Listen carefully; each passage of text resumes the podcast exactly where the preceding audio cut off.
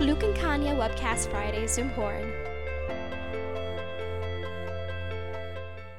Ja, hallo, herzlich willkommen zu unserem Glück und Kanya Webcast. Es ist wieder Freitag. Äh, zweite Runde. Zweite Runde heute schon, richtig, ganz genau. Ich freue mich, dass Sie wieder eingeschaltet haben, wieder mit dabei sind.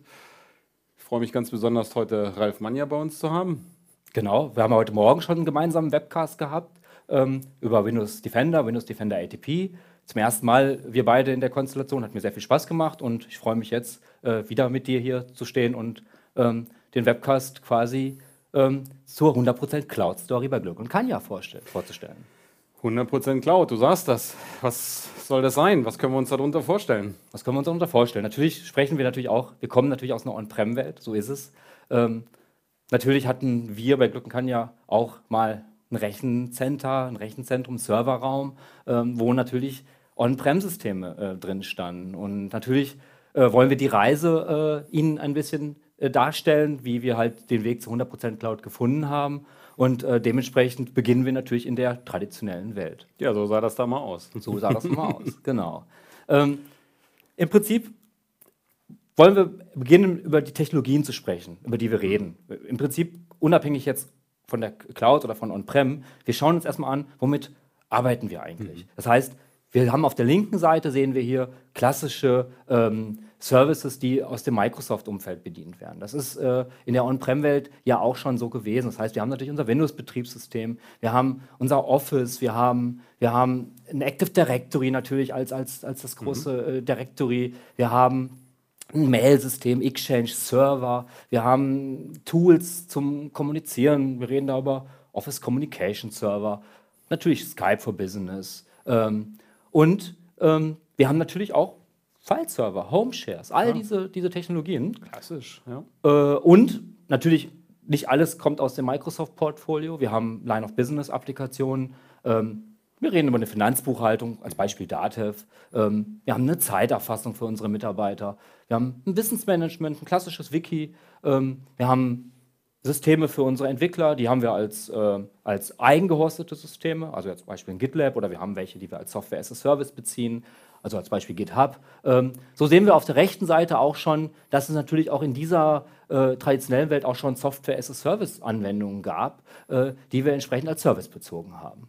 Ähm, als äh, Architecture natürlich ganz klar, wir haben Server, wir haben On-Prem-Server äh, mit, mit, mit dem Betriebssystem, mit, mhm. dem, mit, den, mit dem Active Directory, mit, mit dem Mail-System und und und. Wir reden auch über VPN, also wir haben natürlich irgendwo ja. noch VPN.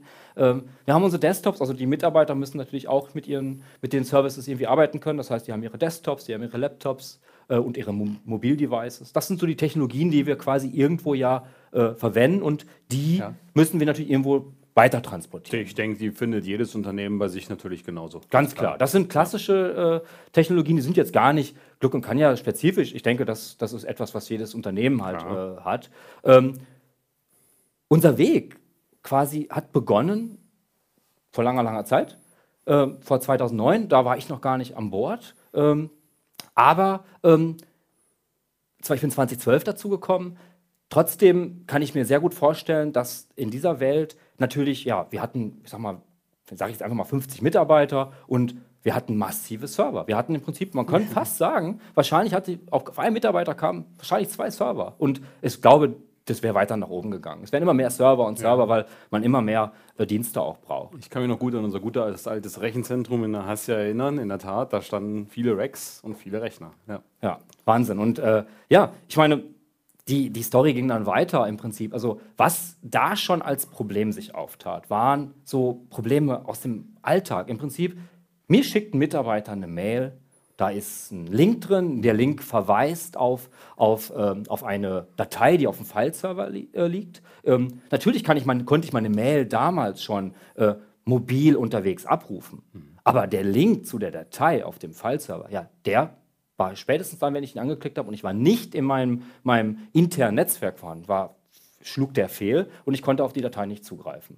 Das war natürlich etwas, was uns schon gestört hat. Wir wollten dieses Seamless Working natürlich auch schon an der Stelle äh, für uns nutzbar machen, weil das versteht sich von selbst. Die Mitarbeiter waren damals auch schon, die wollten überall Arbeit mit allen Diensten, die sie halt für ihre tägliche Arbeit brauchen. Als Beratungsunternehmen sind wir natürlich auch äh, die wenigste Zeit im Haus am Unternehmensnetzwerk, sondern wir sind mobil, wir sind unterwegs. Ganz, ganz, ganz genau, ganz genau. Und im Prinzip was haben wir uns überlegt? Wir haben, naja, wir haben schon überlegt, wie, wie, wie bringen wir, äh, also wie kriegen wir diese Services quasi zu einer, zu einer äh, Lösung, die von allen Stellen erreichbar ist. Und ähm, ohne jetzt zu tief auf die Technologien einzugehen, aber wir haben natürlich, ähm, äh, ich sag mal, äh, wir haben anstelle von Direct Access, was auch langsam aufkam, haben wir uns überlegt, dass eine so Endpunkt zu Endpunkt Kommunikation über IPsec viel besser mhm. realisierbar ist. Wir haben unsere Systeme von der On-Prem-Welt ähm, ich sag mal, quasi äh, public gemacht, im Sinne von, dass wir unseren Namenspace, also die mhm. DNS-Räume, ähm, quasi so gestaltet haben, dass sie auch äh, über den öffentlichen DNS verfügbar waren. Wir haben die Systeme quasi, ähm, ja, also unseren Namensraum dahin portiert. Wir haben ähm, quasi sichergestellt, dass wir die Systeme, ich sag mal, auch wenn das noch On-Prem-Systeme waren, dass wir die an die Front stellen konnten, um halt eben da ähm, so, eine, so eine seamless äh, äh, Struktur zu erzeugen, um halt dieses Beispiel wieder aufzugreifen, um halt eben dann auch an einen, einen File, was auf dem File-Server liegt, eigentlich on-prem, aber auch von extern äh, verfügbar zu machen. Und das war an diesem Zeitpunkt schon möglich, tatsächlich. Also wir haben also 2010 schon quasi so dieses Gefühl gehabt, äh, so, so äh, zu arbeiten, ähm, dass es halt von überall gleich funktioniert. Ähm, diese Reise ging dann dahingehend weiter, dass wir gesagt haben, Mensch, das, das, das ist, daraus kann man schon ein Produkt machen, weil wir haben das natürlich so generisch abstrahiert, dass wir gesagt mhm. haben, okay, äh, das ist etwas, was wir gerade im Small- und im, im, im Mid-Size-Business auch anderen Kunden anbieten können. Und ähm, da haben wir, das hat sich dann äh, Backoffice 365 genannt, also quasi äh, sind dieses Konstrukt, was im Prinzip aus, sagen wir, Active Directory Services, Mail Services, wir hatten da auch schon, wie man sehen kann, Exchange 20 äh, zu 2010 hatten wir schon Exchange Online verwendet. Also da haben also alle Services, die schon aus der Cloud angeboten waren und ausgereift waren, haben wir an der Stelle natürlich auch schon komplett integriert. Das heißt, wir haben da gar keinen Exchange-Server mehr in das Backoffice 365-Konzept aufgenommen. Brauchten wir nicht. Klar. Aber Active Directory und so, das war natürlich dann noch drin. Aber wie gesagt, es stand immer schon an der Front äh, und konnte somit also quasi wunderbar äh, ja, von überall aus äh, quasi erreichbar bleiben. Und agieren untereinander. Das Stichwort war ja dieses Perimeterless, diese Idee im Prinzip, dass es keinen Unterschied mehr macht, wo ich mich befinde. Ganz genau. Wir haben kein Perimeter mehr. Äh, der Dienst ist von überall konsumierbar. Und genau das ist im Prinzip genau in die ganze, unsere ganze Erfahrung ist da in das Produkt natürlich reingeflossen damals. Ähm, und ähm, steht zur, stand so zur Verfügung, dass unsere Kunden quasi das Beste, was es an Diensten schon in der Cloud gab, konsumieren konnten. Genau. Und dann gab es leider noch ein paar Dinge, die man noch nicht ablösen konnte, die noch nicht so weit waren. Die Lösungen standen noch nicht zur Verfügung. Und das haben wir dann mit unserem Add-on Backoffice 365 im Prinzip äh, versucht zu lösen und äh, entsprechend auch zu vereinfachen. Ganz genau. Und ähm, wir haben ähm, an der Stelle zum Beispiel auch gemerkt, dass es eigentlich egal ist, wo unsere Systeme jetzt stehen. Das heißt, wir haben auch angefangen, die Server aus unserem Rechenzentrum, die waren ja eh schon öffentlich verfügbar, wir haben sie einfach in öffentliche Host zu öffentlichen Hostern übergeben. Ja, das war uns völlig egal. Und ich meine, beim Hoster stehen sie definitiv meistens besser als, als im eigenen Rechenzentrum, weil die machen nichts anderes. Ne? Genau. Und ähm, ein schöner Punkt vielleicht an der Stelle, hier taucht zum ersten Mal 2012, 2013 äh, Realmjoin auf. Realmjoin war damals schon eine Komponente, die wir brauchten, um, ich habe vorhin das Thema IPsec angesprochen, was halt diese Endpunkt-zu-Endpunkt-Kommunikation äh, verschlüsselt realisiert, ja. logischerweise. Und Realmjoin war ein kleines Tool, was äh, quasi auf dem Endgerät installiert werden musste, um halt dann, ich sag mal, das, das quasi IPsec, äh, die IPsec-Policies auszurollen, um halt eben mit unserem Server überhaupt kommunizieren zu können. Die Idee war ja, wir wollen die Maschinen gar nicht mehr über ein Active Directory managen, weil wo ist ein Active Directory nur verfügbar? Im lokalen Netz. Ganz genau. Und wie wissen alle, wir sind viel unterwegs. Ein Großteil des Managements ist einfach nicht möglich, weil die Maschine nicht erreichbar war, also das AD nicht erreichbar war. Genau. Wir mussten uns Gedanken machen, wie wir Maschinen steuern und verwalten können äh, über einen anderen Weg. Genau, so sieht es aus, ja. Ähm, eigentlich einhergehend, wir haben 2014 dann, sind wir äh, quasi umgezogen mit unserem Office. Wir sind hier in die Kaiserstraße gezogen, äh, in das äh, neue Bürogebäude und äh, haben uns dann gesagt, okay, jetzt nehmen wir auch keinen Server mehr mit. An dem Stelle haben wir gesagt, okay, wir, wir, äh, wir brauchen kein eigenes Rechenzentrum mehr. Und äh, dementsprechend, wir haben natürlich das Konzept erstmal so weitergelebt, aber wie gesagt, komplett ohne eigene, äh, eigene Server. Das heißt, wenn, hier, wenn man jetzt hier durch die Reihen gehen würde, würde man auch sehen, dass hier kein Server mehr steht. ähm, definitiv. Ähm, also schon längst nicht mehr, eigentlich schon seit 2014. Und äh, wir haben da eigentlich auch interessante Schritte gemacht. Da gehe ich nachher nochmal tiefer drauf ein. Aber wir haben natürlich an der Stelle auch schon so, ich sagte ja, wir haben Technologien verlagert, die, also die Cloud wurde ja da reifer, also Office 365 wurde mhm. reifer und wir konnten an der Stelle auch schon Skype Hybrid verwenden. Das heißt, wir haben im Prinzip ähm, einen, SIP-Trunk von, also wir hatten vorher ISDN und hatten im Prinzip ein Gateway hier auch lokal hängen mhm. und wir haben dann gesagt, okay, das Gateway ist auch ein Stück Hardware, wie ein Stück, wie, wie der Server, und den ja, wollen wir weghaben. Das wollen wir nicht ja? haben. Also haben wir im Prinzip auch auf einen SIP-Trank gewechselt. Der wurde einfach terminiert gegen den im Rechenzentrum stehenden äh, Skype-Server. Der war dann auch äh, direkt halt Hybrid konfiguriert. Das heißt, die User konnten auch schon nach online geschoben werden und konnten trotzdem den, den SIP-Trank quasi verwenden, äh, der halt eben noch äh, ja, gegen den, äh, ich sag mal, im Rechenzentrum stehenden On-Prem Skype-Server terminierte. Ganz genau. Und ähm, so ist dann quasi unser Weg ähm, weitergelaufen, sodass wir irgendwann 2017, also letztes Jahr, im Prinzip gesagt haben, okay, wir haben 100% Cloud. Die Cloud ist so reif und so weit entwickelt, dass wir diese 100% Cloud-Geschichte ja auch zur Philosophie erklärt haben. Mhm. Das heißt, wir haben dann wirklich komplett uns von, von allen diesen Diensten äh, verabschiedet und haben halt wirklich äh, Schritt für Schritt ähm, die, die einzelnen Komponenten migriert. Äh, da gehen wir dann halt äh, auch in diesem Webcast äh, auf, auf die Komponenten näher ein. Aber so sind wir dann im Prinzip bei, bei der 100% äh, Cloud gelandet. Das heißt, Realm ist erwachsener geworden, da gehen wir nachher auch nochmal drauf ein. Also erfüllt jetzt eine andere Rolle, als es noch äh, 2012, 2013 oder auch davor schon gemacht hat.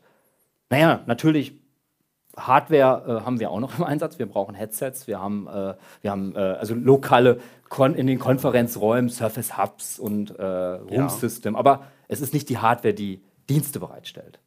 Das zum einen. Und diese Geräte managen wir nicht, indem wir dorthin gehen müssen, sondern wir managen sie über die Cloud. Ganz ne? genau. Headsets ganz genau. ist jetzt natürlich, äh, ja. kann man auch vielleicht sagen, in Anführungsstrichen Verbrauchsmaterial, ganz klar. Aber wenn es um so einen Surface Hub geht, das kann ich heute modern über Intune managen zum Beispiel. Genau so sieht es aus, ja. ja. Ähm, dementsprechend die Umstellung auf die Calling Plans, also sprich auch den SIP-Trank komplett abzuschneiden, das werde ich nachher nochmal äh, herausarbeiten. Aber so war quasi unser Weg äh, bis heute und äh, wie gesagt, wir sind bei 100% Cloud an der Stelle angekommen. Ähm, ich möchte das noch mal ein bisschen ausführen, was dieses 100% Cloud eigentlich im Einzelnen bedeutet.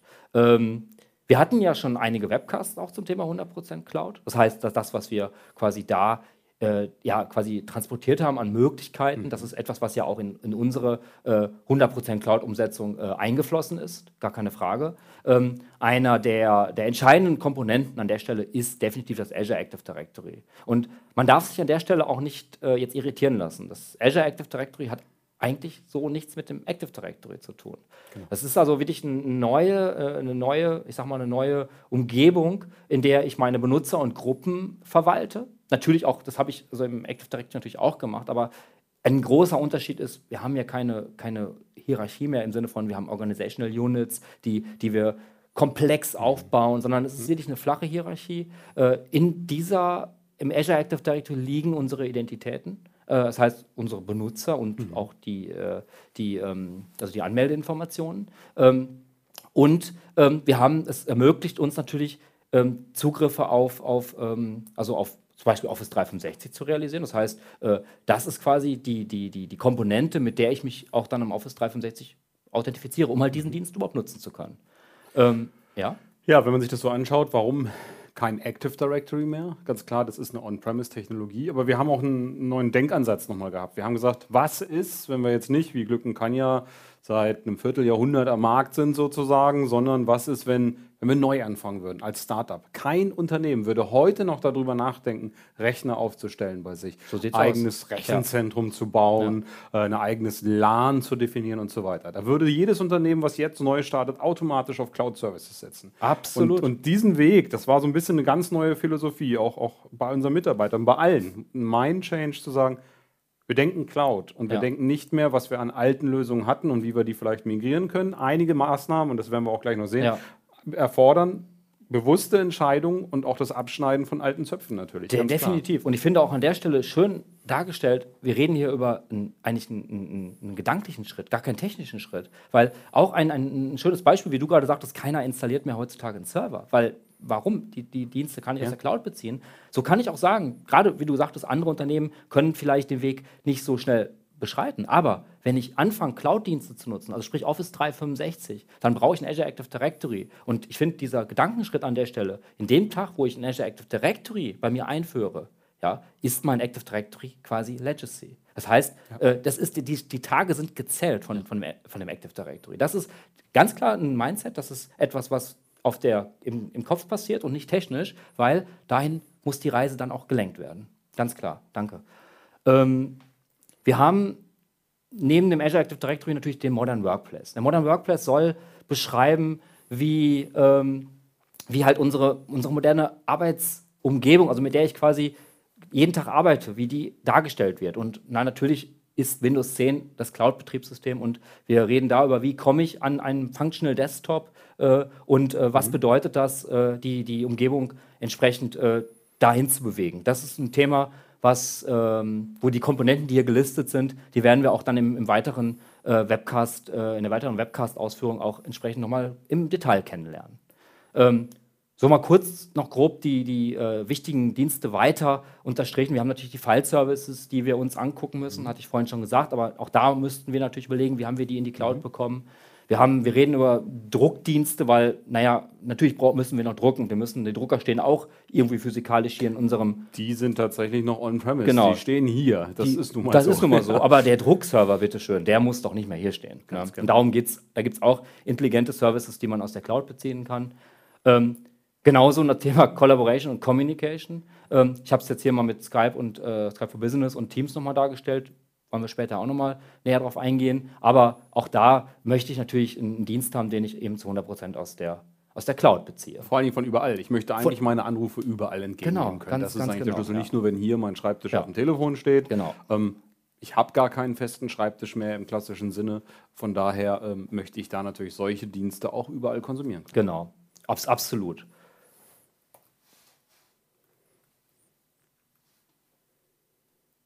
Genau, ich würde dazu gerne, mhm. um mal das an einem praktischen Beispiel ähm, zu demonstrieren, ähm, würde ich gerne, ähm, beziehungsweise ich würde gerne einen Erfahrungsbericht hier reinbringen. Äh, wir haben einen neuen Kollegen, äh, der, äh, den ich hier gerne mit ins Webcast-Studio reinholen möchte. Und äh, der soll quasi mal berichten, wie es ihm ergangen ist.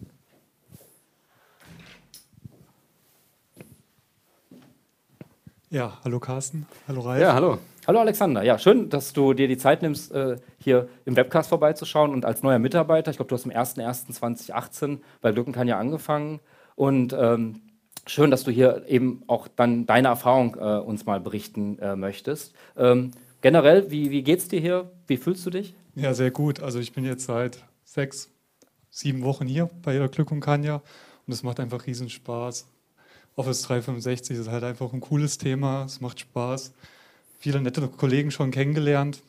Und ja, und jetzt heute schon zum ersten Mal hier live dabei beim Webcast. Super, finde ich total klasse. Ja, finde ich super, ja. wirklich gut. Und vor allen Dingen macht es mir jetzt Spaß, auch einfach zu hören, weil das ist unser Thema. Ähm, wie bist du denn an deinen an dein Functional Desktop gekommen? Wie, wie ist das abgelaufen? Erzähl mal, wie, ja, was, was, was ist passiert, als du am ersten Tag hier angefangen hast? Ja, genau. Also, was ist passiert? Ich bin hier angekommen. Ähm, die Kollegen vom Operations Management Team haben mich ähm, ja, begrüßt. Ich bin an meinem Arbeitsplatz bekommen, gekommen. Da lag dann schon mein Benutzer ähm, und also mein UPN quasi, mhm. mit dem ich mich anmelden kann. Das ist eine Anmeldedaten. Genau. Die hat mir dir quasi so übergeben. genau, Prinzip, die habe ne? ich bekommen. Ja, okay. Mhm. Und ja, mein Laptop war schon ganz normal nur mit Windows 10 installiert. Und ich habe den angemacht und dann ging es eigentlich schon in den OOB-Prozess los. OOBE heißt Du genau. packst den Rechner aus, musst ihn anschalten und dann? Genau, dann habe ich mein äh, UPN eingegeben, also ganz normal meine Anmeldedaten, so wie im klassischen System eigentlich auch. Und dann habe ich aber schon selbst mein Gerät in der Azure AD-Domäne quasi registriert mhm. und hab, bin somit Eigentümer von dem Plug Kanya-Rechner geworden. Gut, du hast also praktisch deinen Rechner provisioniert, der war ausgepackt, dann wird er provisioniert mit deinen Daten und dann Musstest du irgendwo noch hingehen? Musste noch jemand zu dir kommen oder wie sah das aus? Genau, dann ähm, habe ich ganz normal den Desktop gesehen und dann kam schon so ein Fenster hoch. Okay, dann, das kannte ich so noch nicht aus meinem privaten Umfeld mhm. oder aus den Firmen vorher. Das ah. ist meistens so, dass so ein Lockern-Skript kommt mhm. oder irgendwelche Netzlaufwerke verbunden werden. Bei mir ist der Realtime-Client ah, okay. aufgetaucht. Mhm. Und es wurden erstmal ein paar Sachen gecheckt. Okay, welches Betriebssystem habe ich? Ist BitLocker aktiviert? Und so ein paar Basissettings gemacht. Und dann war ich eigentlich schon startbereit. Und die Kollegen haben mir noch kurz gezeigt, wie kann ich jetzt meine Software installieren. Ähm, das heißt, ich konnte mein Office-Paket, Notepad++, Visual Studio Code, das, was ich sage, okay, das brauche ich irgendwie zum Arbeiten, konnte ich mir selbst direkt auf meinem Rechner installieren. Die Signaturen konnte ich mir nachinstallieren und damit war ich schon nach einer Stunde ungefähr arbeitsbereit. Das war so. ja, Entschuldigung. Ja, Nach einer Stunde schon. Also das finde ich jetzt so, das heißt, nach einer Stunde warst du quasi arbeitsfähig. Genau, dadurch, ähm, dass ich ja mich quasi registriert habe. Das heißt, ähm, alle Daten waren schon da. Ich konnte direkt Outlook starten. Ich hatte schon die ersten Willkommensmails. Ähm, ich war dann auf Jammer, habe einen Begrüßungspost äh, gemacht, habe ein paar Likes bekommen. Ja. Ja. das war eigentlich echt klasse. Das heißt cool. für mich jetzt auch, also im Prinzip, das Gerät ist austauschbar. Wenn du jetzt sagst, okay, du möchtest äh, vielleicht einen neuen Laptop haben, weil du einfach sagst, okay, gibt jetzt immer wieder neue schöne Laptops, dann könntest du quasi out of the box den Prozess wieder durchführen und hättest quasi innerhalb kürzester Zeit, könntest quasi nahtlos weiterarbeiten. Der Austausch des Gerätes wäre quasi gar kein Problem. Genau, also Ja. dadurch, dass meine Daten eigentlich komplett in der Cloud liegen, ich habe keinen, also ich habe bisher in sechs, sieben Wochen noch nicht einmal einen lokalen File-Server gesehen. den gibt es ja, nicht. Den gibt's nicht. Von daher Ja. gar kein Problem und von daher alles in Ja. der Cloud und macht echt Spaß, Ja. so zu arbeiten. Super, herzlichen Dank für Ja, den ähm, Vielen Dank Erfahrungsbericht. für den Einblick. Genau, klasse, weil das, ist, das zeigt eigentlich, dass es ähm, so muss es laufen. Genau. Dann noch viel Spaß. Danke. Danke.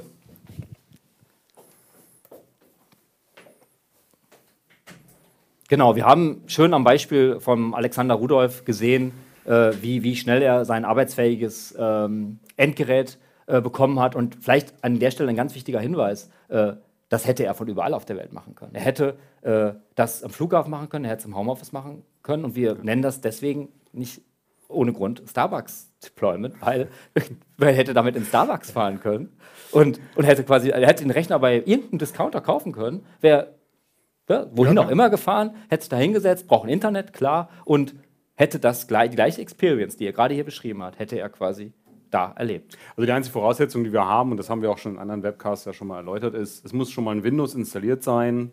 Das ist hilfreich. Also wenn ich den neuen Rechner bekomme Klar. und einschalte, dann startet das Windows initial. Wir können uns den Prozess gerne mal anschauen. Genau, schauen wir uns Mhm. den Prozess Ja. einfach mal an. Der Rechner startet, das ist das OBE, was, was Alex eben auch gerade erwähnt Genau, hatte, ja. äh, Out of the Box Experience, ähm, ähm, wo dann im Prinzip gestartet wird und dann ähm, ich gefragt werde, wem gehört der Rechner. Äh, wir können sogar mit Windows Autopilot, wenn Ja. wir die Informationen vom, vom Ja, Hardware-Lieferanten das, bekommen. das ist jetzt neu, ne? Genau. Das heißt, ich kann die, die, die Windows Autopilot bedeutet, wenn der Rechner ausgeliefert wird, dann ist der schon quasi in meinem Tenant registriert. Also es ist so, dass die Hardware-Lieferanten im Prinzip die, ich sag mal, die Seriennummer des Geräts sozusagen äh, melden an Microsoft Ja. und äh, damit dann diese Information hinterlegt wird in unserem Azure AD, also auch hier wieder zentraler Dreh- und Angelpunkt, unser Identitätsmanagement. Und diese Information, dass die Hardware dann zu Glück und Kanja gehört, Ja, die okay. wird übergeben letztendlich. Und in dem Moment, wo dieser Rechner angeschaltet wird und dieser erste Schritt Out-of-the-Box-Experience äh, entsprechend startet wird, meldet sich ja die Hardware an der Cloud an, ähm, will Richtung Active Directory Azure Active Directory sich verbinden genau. und ähm, kriegt dort gesagt, das ist ein Glück und Kanja Rechner. Es taucht das Firmenlogo auf und es ist ganz klar, diese Maschine soll bei Glück und Kanja enrolled werden. Ja. Jetzt in der nächsten Version geht es dann noch ein bisschen weiter. Dann wird Microsoft noch weitere Settings entsprechend umsetzen. Wir, wir können über Antivirus-Konfigurationen setzen, äh, reden und Basiskonfiguration auf dem Client. Und Ich höre noch da entsteht Stoff für neuer Desktop kommt. Webcast. Ja, den hatten wir schon. Wir hatten wir hatten den auch, schon. Also ja, wer da gerne weiter einsteigen Genau, möchte, ja. im November hatten wir einen Webcast zu dem Thema. Äh, Jan Geisbauer und Ja. Oliver Kiesebach haben den gemacht. Ja, Also super. kann ich nur empfehlen. Ja. Da geht es eine ganze Stunde um diese Technologie. Um diese Technologie, genau. Ich würde sagen, wir, wir den Prozess nochmal kurz, also im Prinzip, du hast aber alles schon genannt, ähm, eben äh, OOBE-Setup oder, oder äh, Autopilot oder beziehungsweise mit Autopilot, der Azure AD äh, Sign-In und dann geht der Prozess quasi mit Ramjoin. Wie gesagt, Ramjoin erklären wir gleich nochmal im Detail, aber äh, da geht der Prozess los, äh, beziehungsweise geht da weiter und wir haben relativ schnell unseren Functional Desktop. Ähm, Genau, Ramjoin direkt als Stichwort. Ramjoin ist im Prinzip ähm, also eine Komponente, also eine Companion zu Intune. Intune ähm, ist äh, ja ein, eine Komponente, die aus Office 365 äh, mitkommt, womit ich halt eben Policies, aber auch, ich sag mal, natürlich auch Software schon distributieren kann, aber eben nicht in der Tiefe, wie wir es eigentlich heute brauchen auf dem fertigen äh, äh, Arbeitsplatz. Das, ja, In- Intune kommt klassisch eigentlich vom Mobile Device Management, also Genau. Verwalten von, ich sag mal, Smartphones. Ähm, Intune ist das aber nicht mehr nur. Äh, Microsoft ist einen Schritt weitergegangen und hat gesagt, das hier, was wir hier vor uns stehen haben, ist ein mobiles Gerät. Ja. Äh, wo ist der Unterschied zwischen Smartphone und Desktop? Den gibt es nicht mehr. Ganz genau. Das heißt, Intune wurde entsprechend erweitert. Äh, Intune managt jetzt Windows 10. Und genau diese Eigenschaft nutzen wir. Aber es sind natürlich längst noch nicht alle Funktionen vorhanden. Deswegen mussten wir einige Lücken schließen. Das haben wir aus unserem Erfahrungsschatz einfach gesammelt äh, und haben sozusagen Ramjoin äh, gebaut dafür. Ähm, also quasi unsere Entwickler haben es entwickelt und es ist, glaube ich, Open Source. Ja, Ja. ist verfügbar, ganz Ja. normal. Im, Ja. Auch die Dokumentationen sind frei zugänglich. Ähm, docsrealmjoin.com, wer möchte. Ja. Da steht alles. Und das, ich denke, äh, unser Ansatz ist hier ganz klar immer, wir, wir sind natürlich sehr nah an, an der Entwicklung von Intune dran und wir versuchen halt eben, eben genau diese Lücken halt zu schließen, dass wir halt eben genau eigentlich das Set abliefern, was der Kunde halt braucht. Das heißt also, Ramjoin wird da auch sicherlich weiterentwickelt werden, genauso wie Intune sich halt verändert. Das heißt, wir passen uns damit eben mit dieser Komponente eben an. Ähm, hier, der Screenshot soll zeigen, das ist jetzt äh, so quasi, naja, das ist, äh, die, es ist ein Systray-Icon in, in meinem Windows-Arbeitsplatz und ich kann ähm, darüber jetzt zum Beispiel ein Software-Package auswählen und ich kann, wie man hier sieht, so exemplarisch, kann ich mir die Software ähm, zusammenstellen, die, die ich halt brauche. Es gibt Mandatory Software, kann man festlegen oder könnte man festlegen, wenn man sagt, okay, ich brauche immer ein Office, ich brauche immer ein Notepad oder was auch immer, aber ich kann auch frei über die Pakete, die mir quasi zugewiesen sind, kann ich verfügen und kann die hier drüber installieren. Ähm, Ich will nur mal betonen, wir verwenden keine Images. Das ist ganz wichtig. Ja. Wir können die vorinstallierte Windows-Version nutzen. Vom, aus der Packung heraus und wir provisionieren den Rechner. Das ist eigentlich der große, auch hier wieder Paradigmenwechsel, Unheimlich, diese ja. Umdenke. Wir schneiden den alten Zopf der Imaging-Technologie ab und wir nehmen das vorinstallierte Windows vom Lieferanten und passen das an. Wir provisionieren unsere Software obendrauf.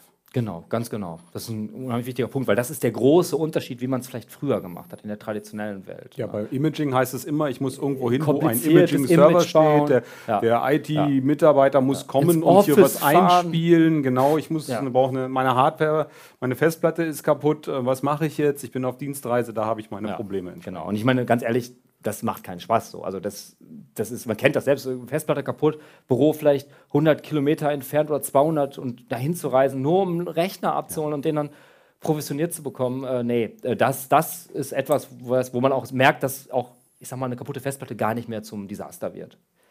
Ganz genau. Genau. Soweit zum Modern Workplace. Äh, ein, das nächste große Thema ist tatsächlich äh, die File-Services, weil natürlich, wie wir vorhin schon dargestellt haben, wir möchten unsere Files eben auch nicht mehr auf dem File-Server liegen haben, ganz konventionell, sondern wir möchten die auch in der Cloud verfügbar haben.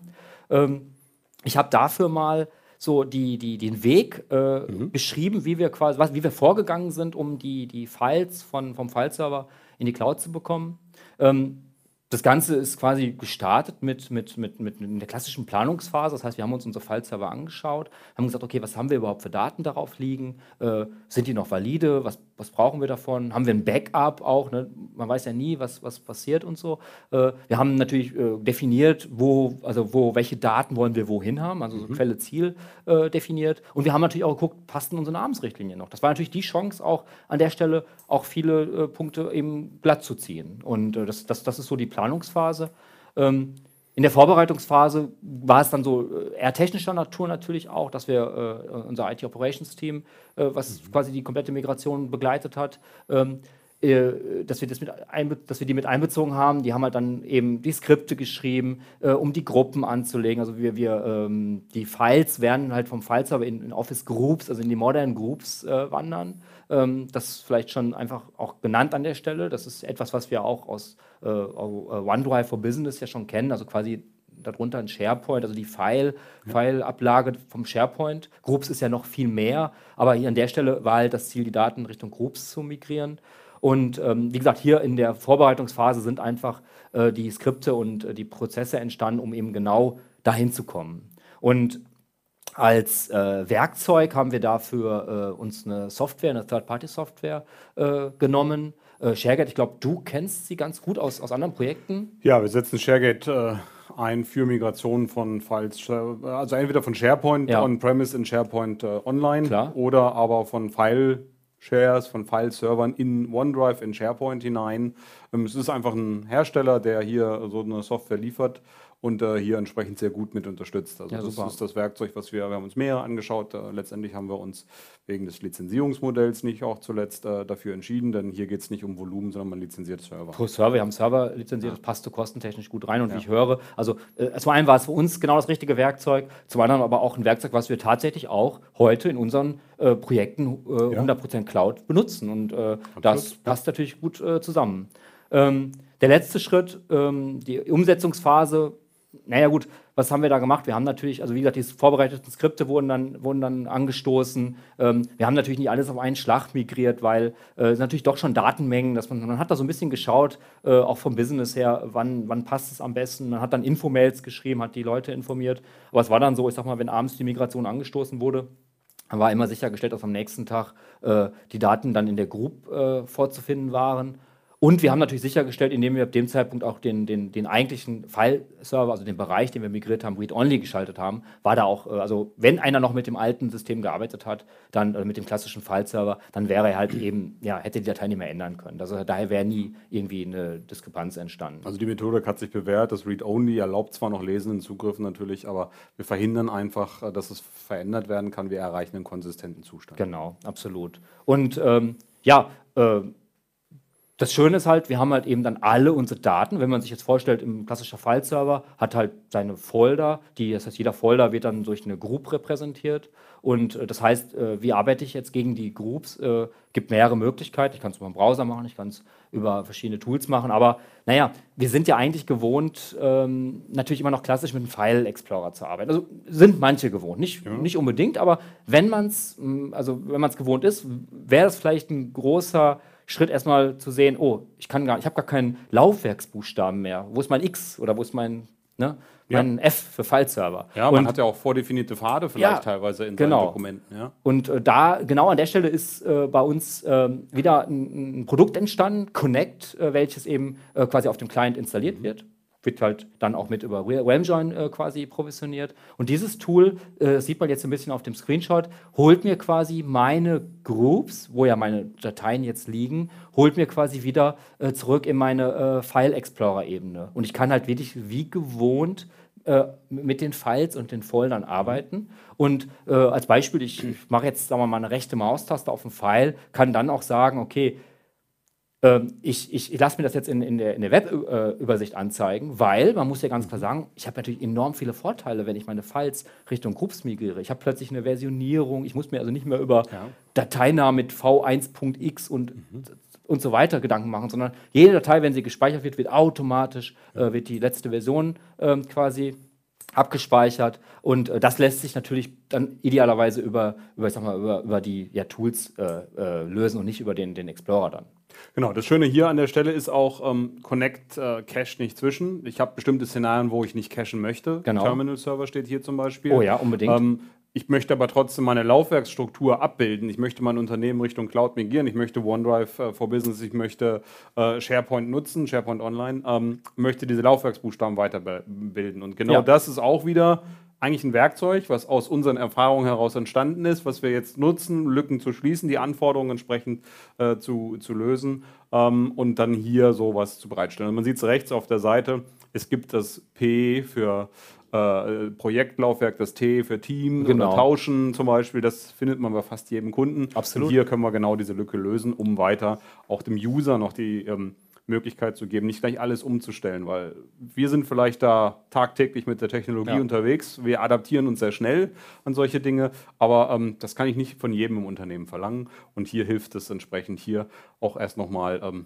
das sozusagen äh, langsamer angehen zu lassen. Absolut. Aber trotzdem äh, eben schön zu sehen, dass ich die, die alle Möglichkeiten, die mir halt jetzt eben die moderne File-Infrastruktur, also sprich auf Basis von Groups äh, bietet, nutzen zu können. Ein schönes Beispiel, wir hatten es vorhin noch, wir haben äh, Kleinigkeiten an der Präsentation geändert und es war so, ich habe sie quasi online geöffnet und ähm, äh, es wurde an drei Stellen an der gleichen Präsentation gearbeitet und ich musste mir keine Sorgen machen. Ich äh, habe die Präsentation kurz vor dem Webcast gestartet und äh, sie war up to date. Und äh, dass das mal in der File-Server-Welt, wahrscheinlich hätte ich noch eine Mail geschickt, hier letzter Stand, äh, kannst du mal gucken und ich möchte es gar nicht weiter ausmalen. Also genau. die Zeiten sind vorbei.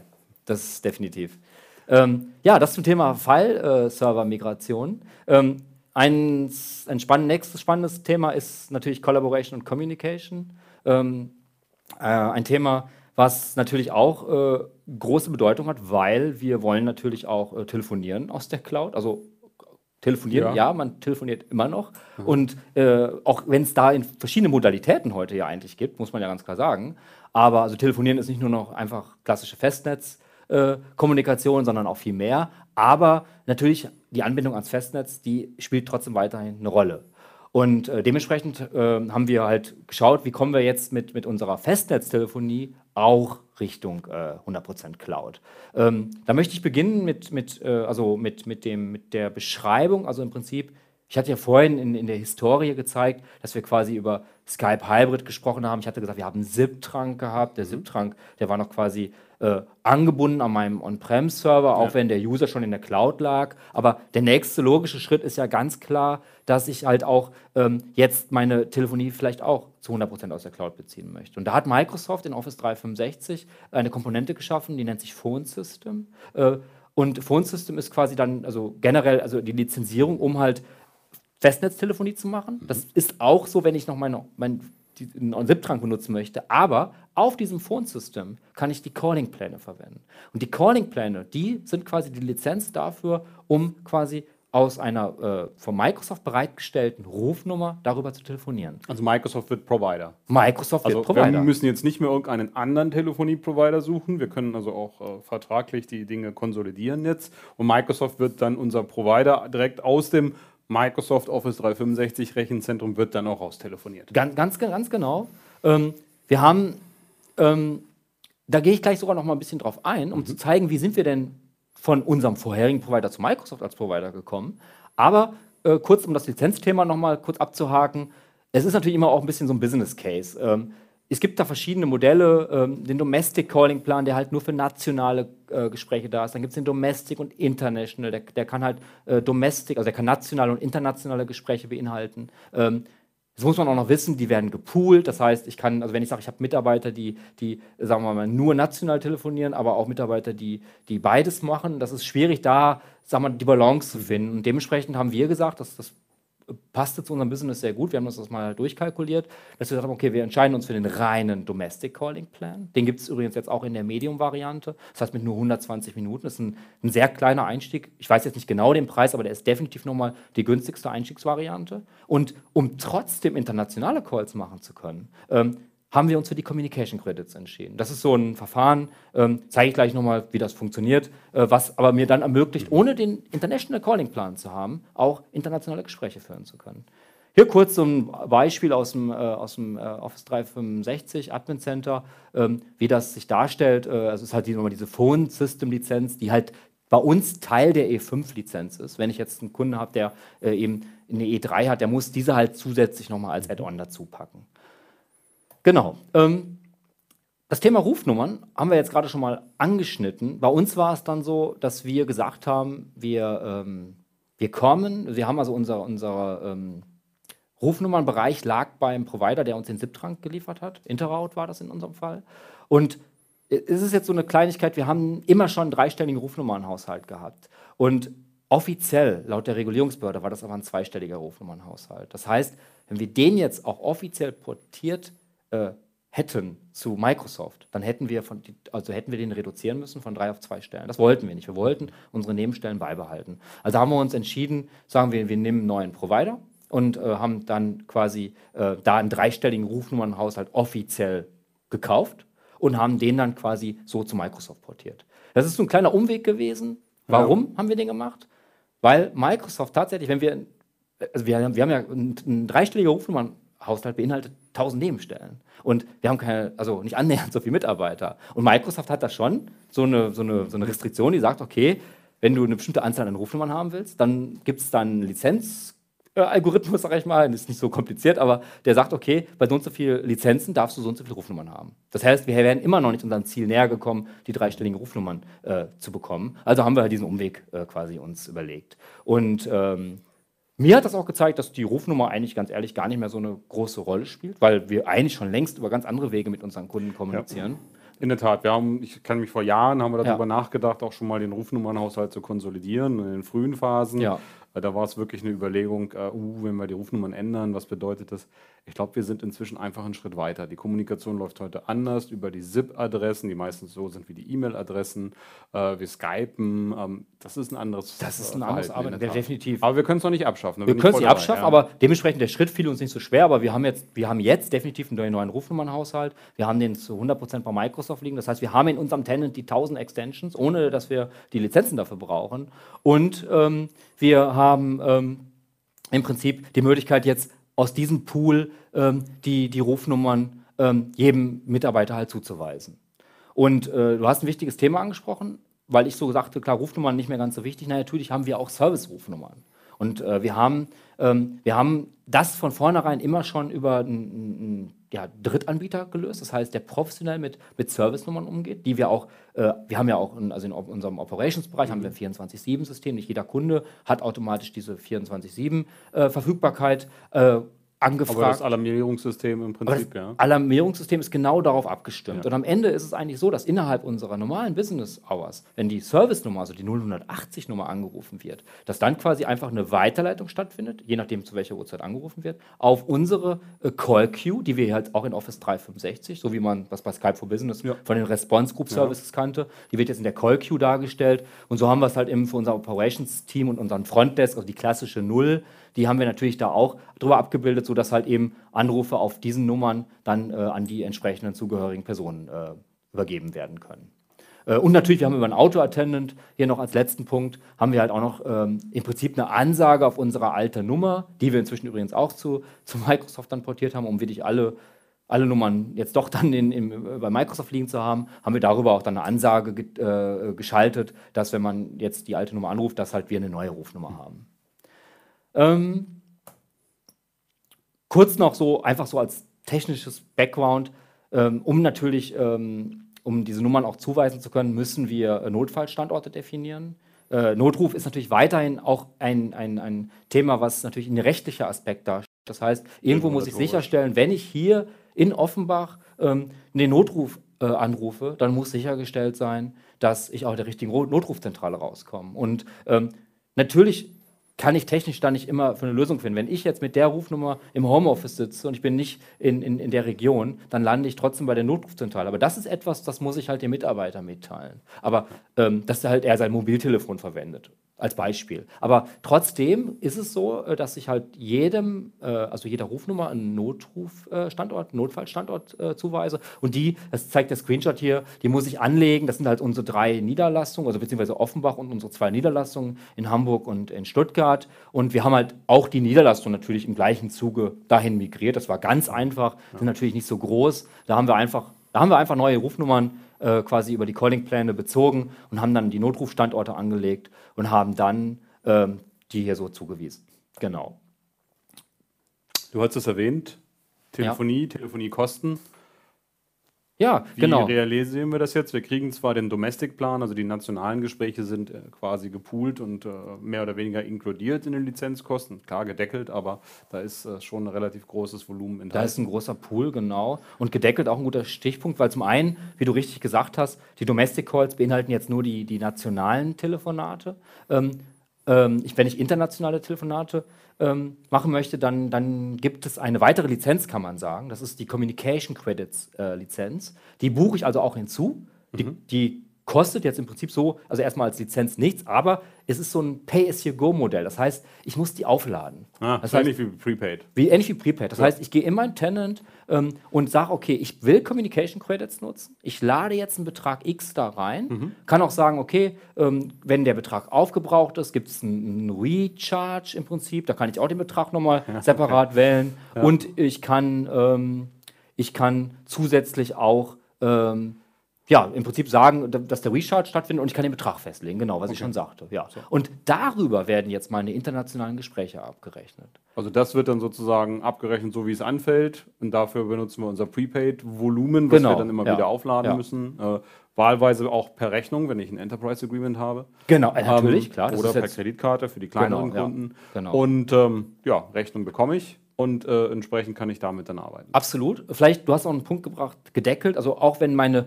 nationalen Pläne erschöpft wären, würde hier der Communication Credits Ah ja, Pool falls ich also noch mehr brauche. wenn ich noch mehr brauche. Das heißt, es ist schon eine Empfehlung hier, auch die Communication Credits einzusetzen. Aber am Ende natürlich ein Rechenexempel. Es gibt sicherlich auch Szenarien, wo die International Calling Plan Sinn macht. Gar keine Frage. Ähm, aber hier trotzdem mal kurz ein Beispiel. Wie sieht dann, äh, also wie, sie, wie sieht das im Portal aus? Wie werden diese internationalen Gespräche abgerechnet? Ich habe das hier mal kurz gehighlightet. Äh, dieses ähm, MCO, PSTN, PP, das ist genau dieser, äh, dieser Punkt, äh, dass ich sehen kann, okay, das sind internationale Gespräche. Man sieht hier nach Südkorea und nach Belgien und die werden dann halt eben genau über diesen Weg, das sind ausgehende Gespräche gewesen, die haben halt Gebühren verursacht und die wurden über die Communication Credits abgewickelt.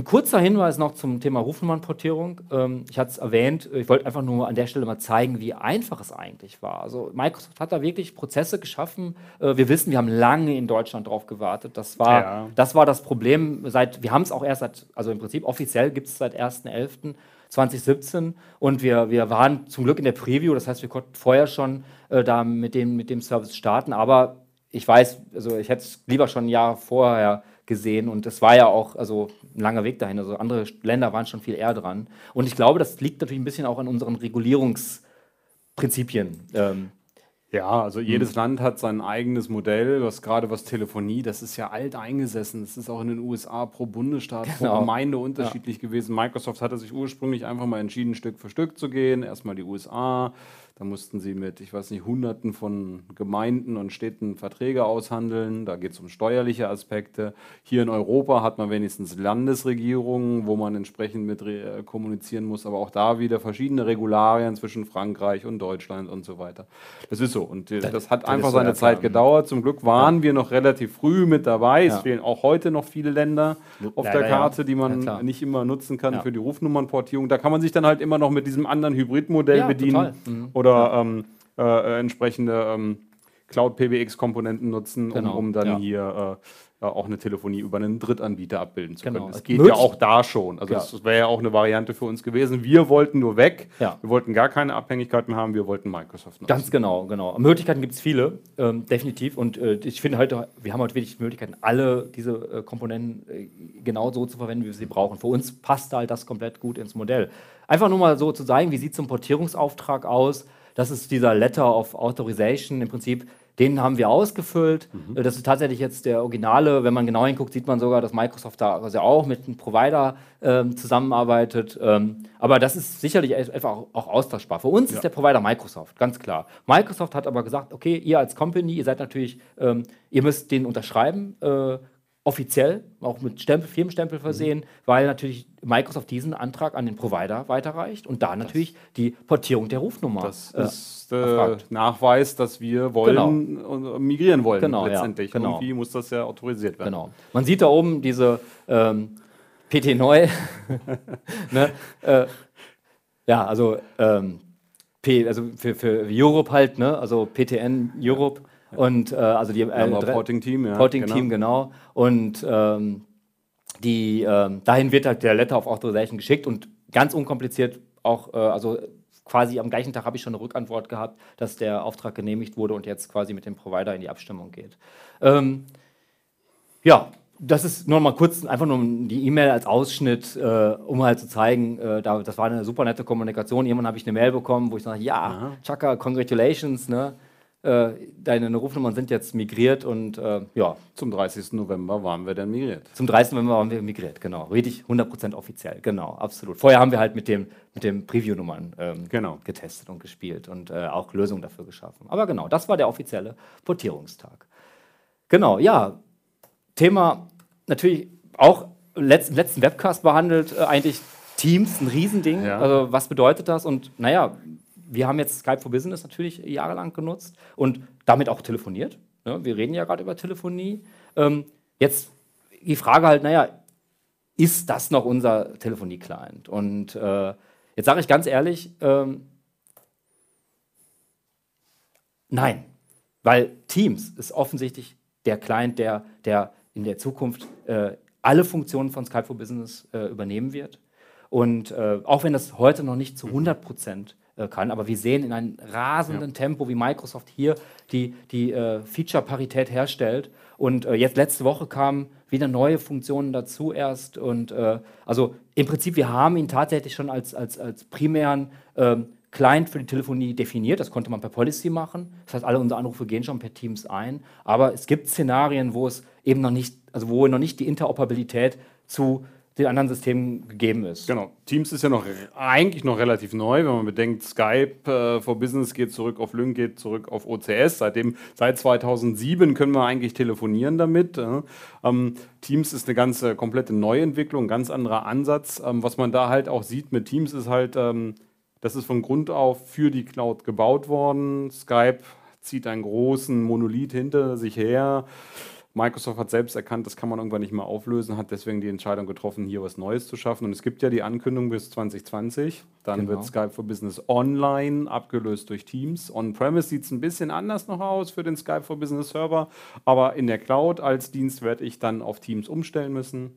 Ähm, und deswegen muss auch die Telefonie da rein. Ich genau. persönlich vermisse eigentlich nur noch ein schmerzliches Feature, ja. das ist die Federation.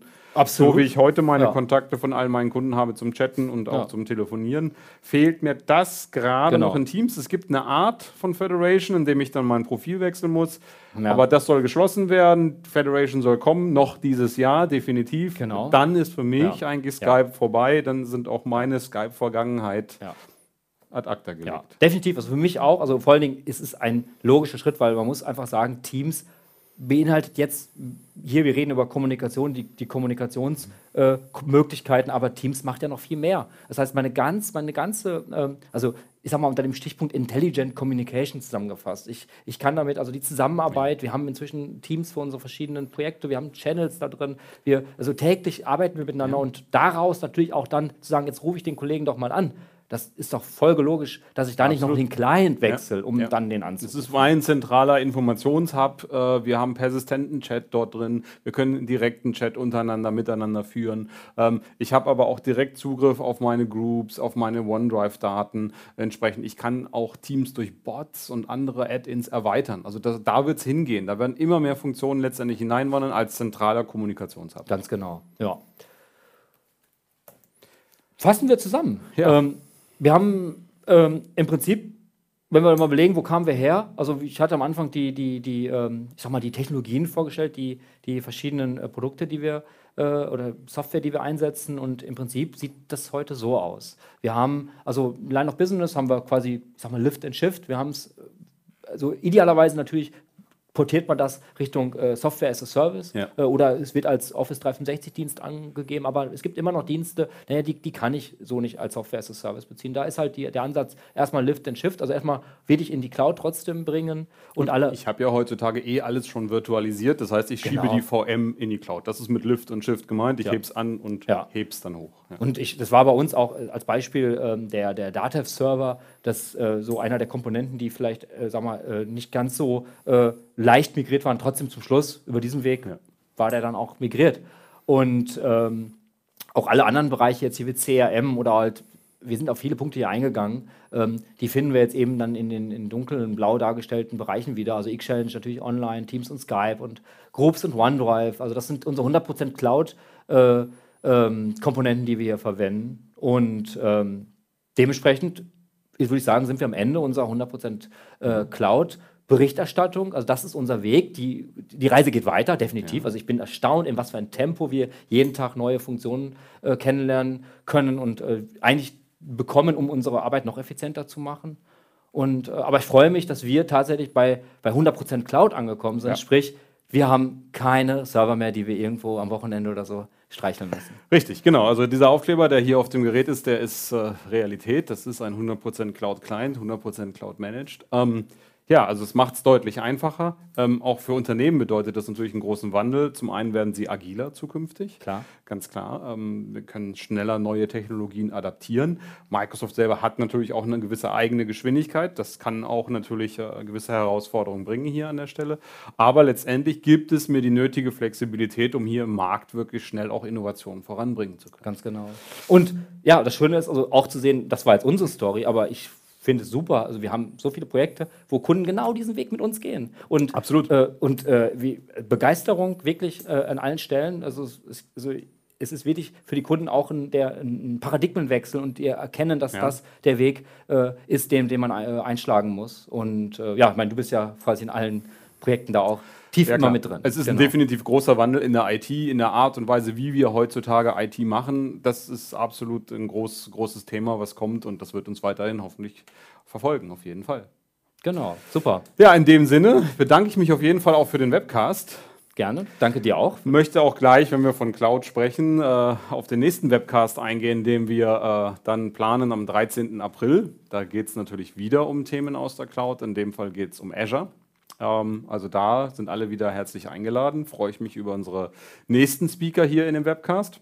Ich mich auch, definitiv. Ja. Vielen Dank, dass du uns hier den Einblick gegeben hast. Gerne. Ja. Hat Spaß gemacht. Schön.